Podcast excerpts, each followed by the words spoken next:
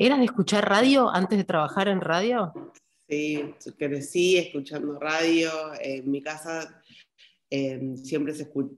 En mi casa estaba prendida la radio todo el día y en, en todos los ambientes había un aparato prendido, siempre sintonizado en Continental. Entonces yo crecí con la programación de Continental, Magdalena a la mañana, con María O'Donnell, que era su columnista, yo desde ese momento la amo a María. Eh, el pase con Víctor Hugo, que hablaban de, las, de, no sé, de las obras que habían ido a ver y de las óperas y no sé qué, y del Colón.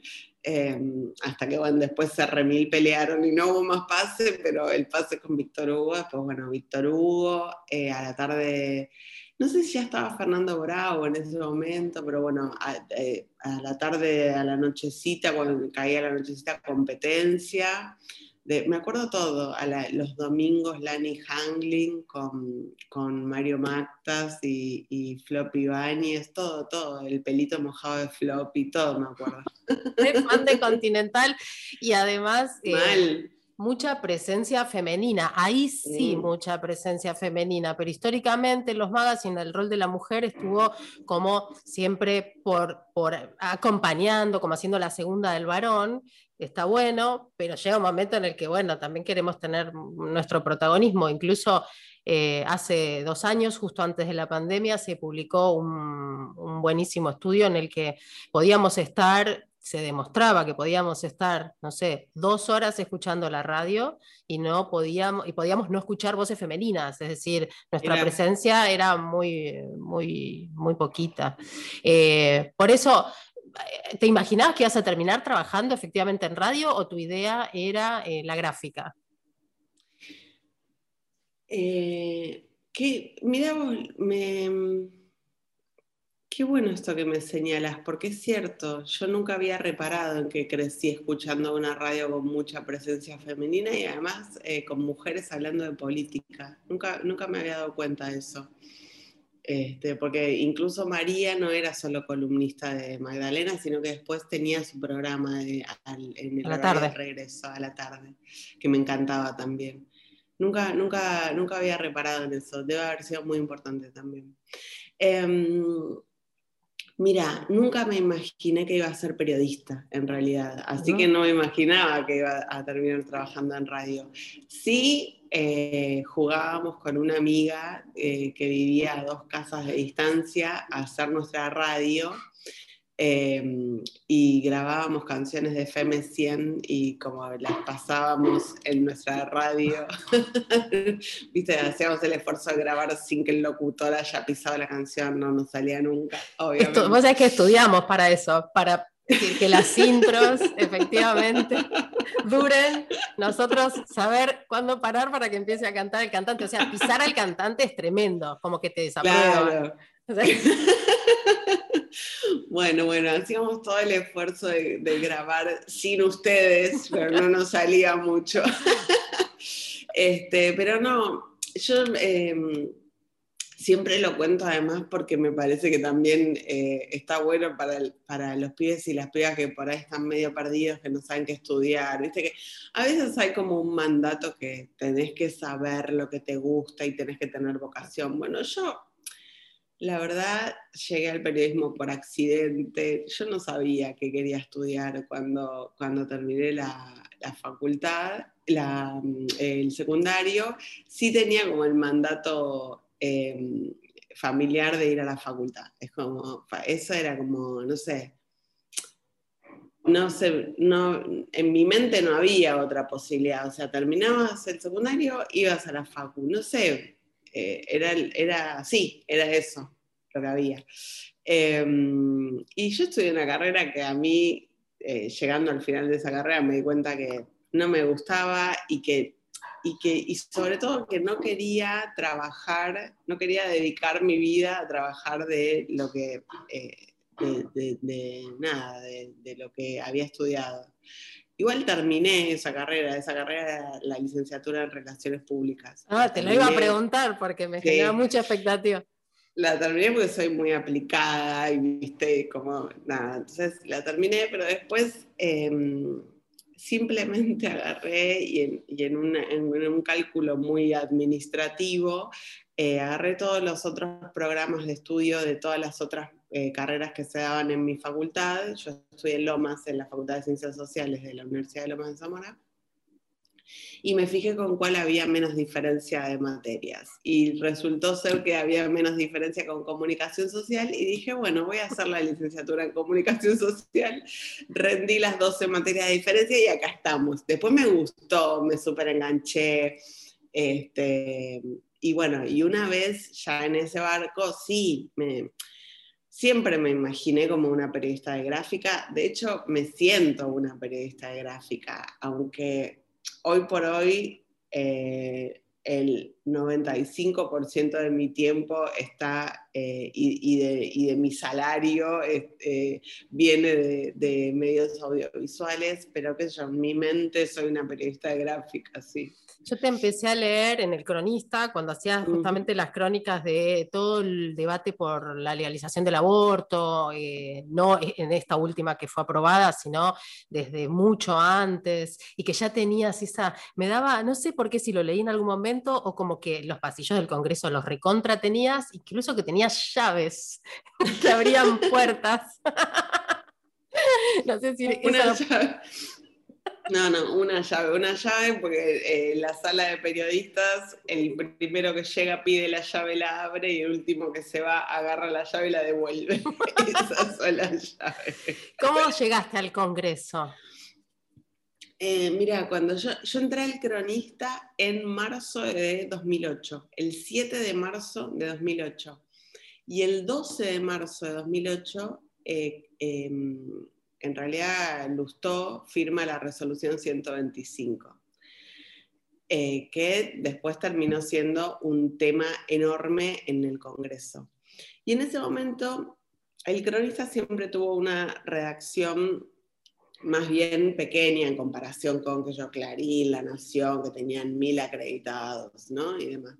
Entonces, la, la periodista que hacía Congreso para el cronista, obviamente también hacía otros temas, porque nada, no, no era una redacción que te permitiera eh, tener una persona todos los días en Congreso, porque a veces no pasa nada en Congreso y es como que, bueno, si vos podés tener una persona no escribiendo, genial, pero no era, eh, no era la escala del cronista.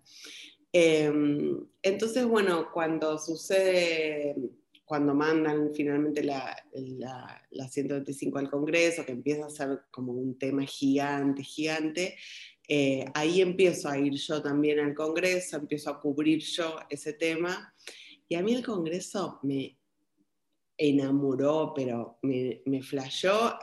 Al día de hoy me tiene enamorada, lo que pasa es que, bueno, eventualmente como después yo tomé otros caminos, pero... Eh, entonces, bueno, a partir de ahí empecé a seguir todos los debates eh, legislativos para el diario y estuve 10 años cubriendo Congreso para el cronista. Así que nada, fue, eh, para mí es un lugar espectacular, espectacular que el otro día estábamos haciendo para el canal algo muy pequeño, viste que hace un par de semanas fueron, eh, fue el representante de Pfizer a diputados a responder las preguntas eh, duró una hora y media, doce.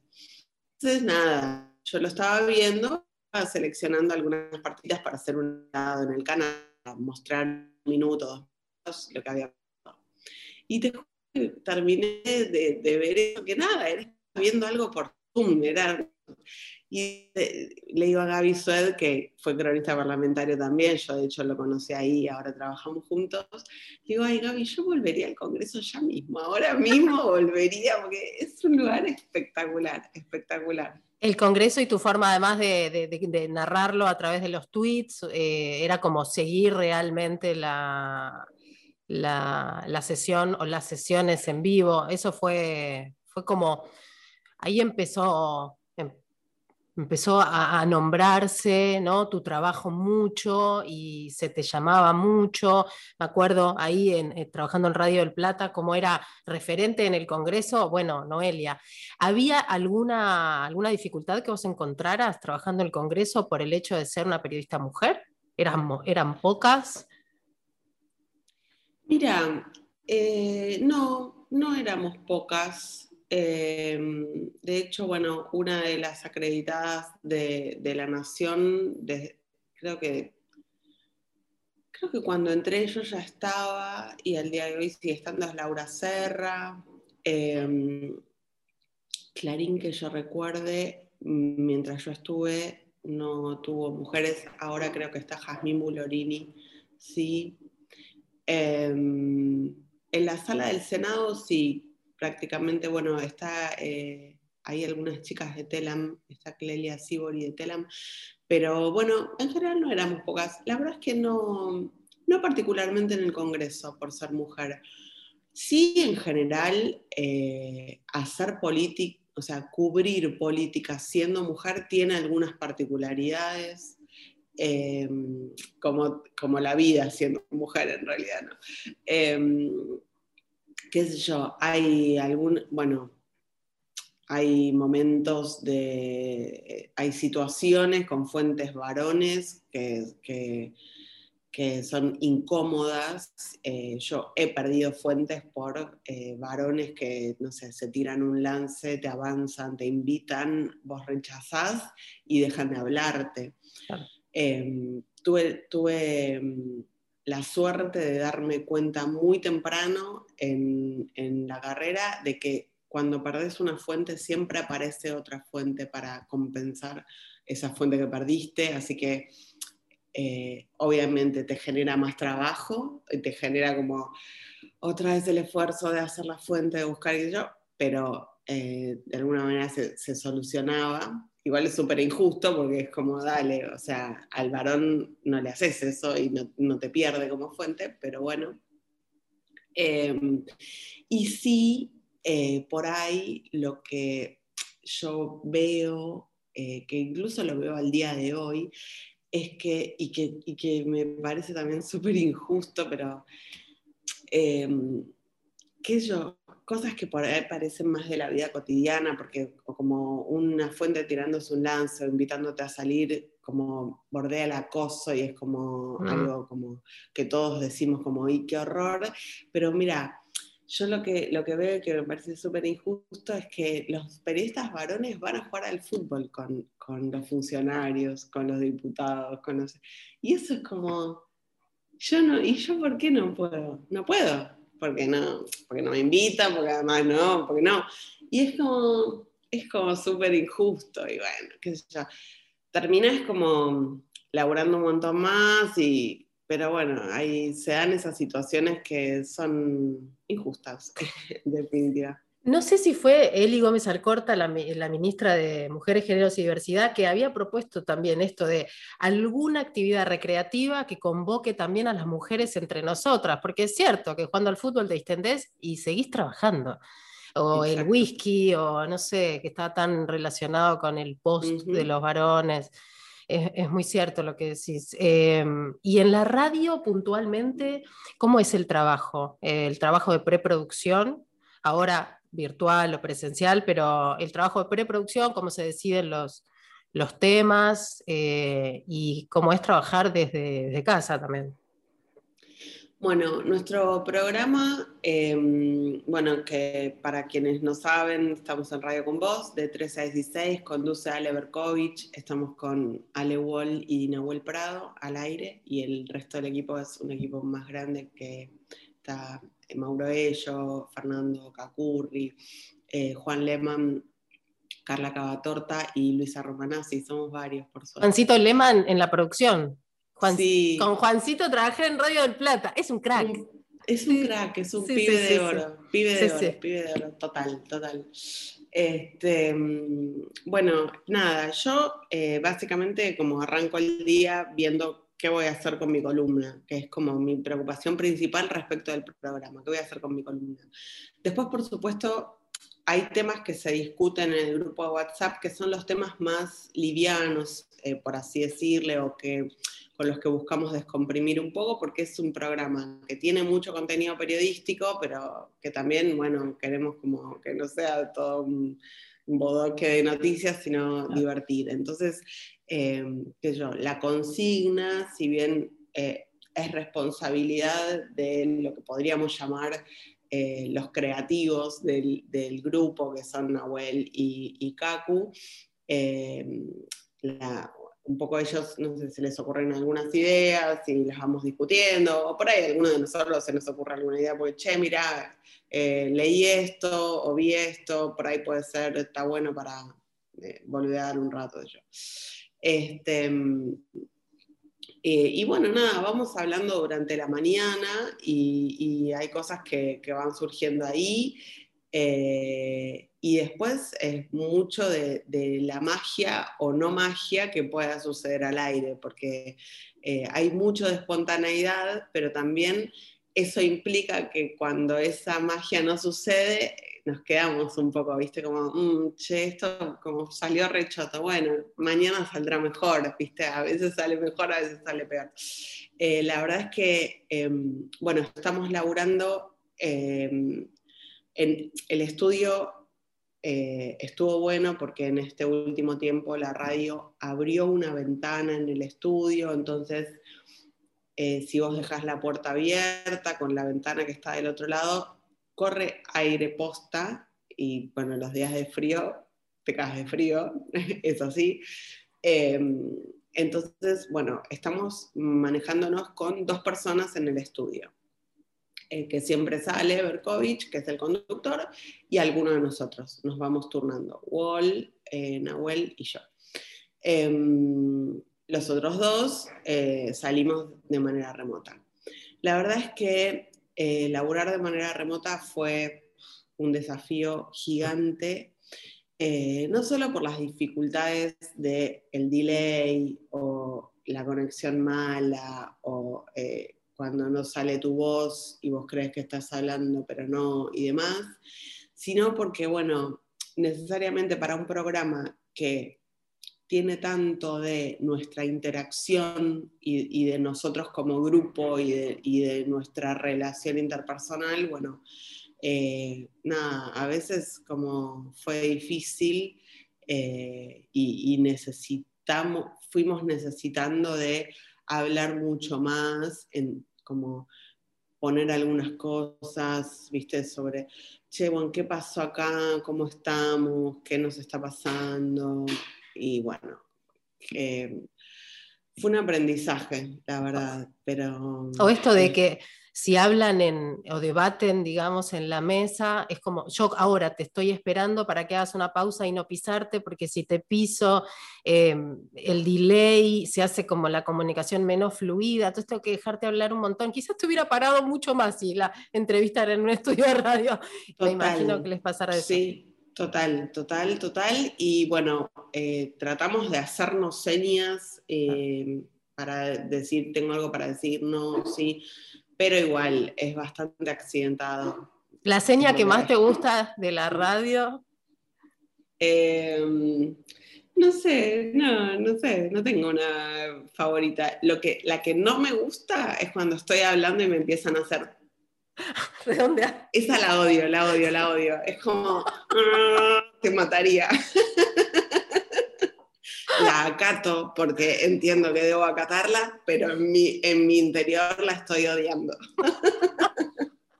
Eh, diferencias y, o, amores entre la radio y la tele. Matías Martín creo que fue que dijo, la radio es mi casa, la tele es mi trabajo, como, bueno, en la tele me tengo que acicalar un montón y en la radio estoy súper relajado, soy yo mismo, y en la tele es como hago un personaje durante un tiempo, porque tenés que estar como así en puntitas de pie todo el tiempo. Eh, ¿También sentís esa diferencia? Y un poco sí, porque además yo en la tele conduzco un noticiero, que es un noticiero es como, si bien eh, la tele cambió mucho y buscamos hacer algo relajado y desestructurado. Y yo, un noticiero es algo estructurado, es algo que tiene su estructura y que, bueno, podés moverte, pero siempre dentro de, esas, de, esa cajita, digamos. Entonces, sí, obviamente. Y encima el programa que hacemos es como un programa, como te decía antes, para mí es como mío, es como yo pongo mucho ahí. Eh, entonces, no sé, a veces los camarógrafos en IP me dicen, te escucho en la radio y nada que ver. y no, obviamente es otra cosa. Tiempo, ¿qué haces en tu tiempo libre? Mm. ¿Tenés? Sí, tengo. Tengo, em, después de muchos años, este año tengo casi todo el fin de semana libre, así que eso me da mucha felicidad. Em, bueno, no sé, trato de no estructurarme el tiempo libre. Em, ahora que estamos un poco más tranquilos con la situación sanitaria y demás, estoy tratando de ver amigos y amigas eh, los fines de semana. Eso me... sí, es necesario. Ay, sí, total, total, porque una de las cosas que más sufrí, que en realidad me di cuenta después, porque al principio como no me daba cuenta, pero tenía un malestar enorme, y era eso, era como la necesidad de, mm, compartir, eh, no sé, tomar un mate en un parque, en una plaza, comer una media luna, eh, y hablar de nada y qué yo, estar. Así que mm, estoy eh, como dedicándome a, eso. Y, después, no sé, veo muchas series. Em, la verdad es que leer cero. Tengo una pila de libros que quiero leer, pero mi concentración está muy dañada, así que no leo nada.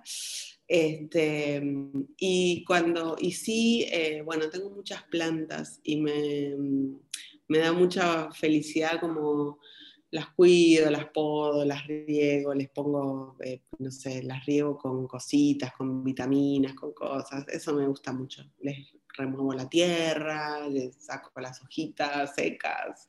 Eh, eso me, da mucha tranquilidad.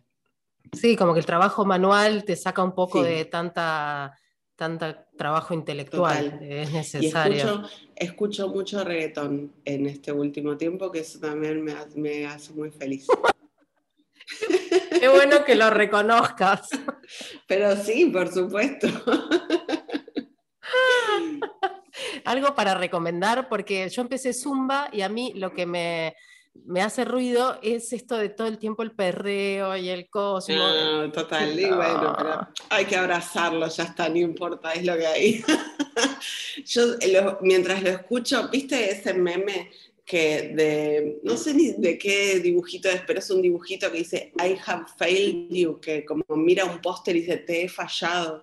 Y, ahí, y lo, obviamente que lo hicieron como mira el póster del feminismo y dice te he fallado. Bueno, yo escucho reggaetón y como ese meme está en mi cabeza, te he fallado, pero me gusta. No podía, Noelia Barrel Grijera no podía terminar, no terminar eh, esta entrevista sin hablar de memes eh, pero explican muchas cosas, como, viste, yo te lo dije con un montón de palabras y esto con una imagen ya estaba todo. Sí, es espectacular, es un, gran resumen de nuestros tiempos. Eh, no, no sabes lo que te agradezco el tiempo, porque sé que ahora en el grupo de WhatsApp de la radio deben estar diciendo qué pasa que no no contesta. es que la están reteniendo en un, en un podcast. Eh, mil gracias, gracias por el tiempo.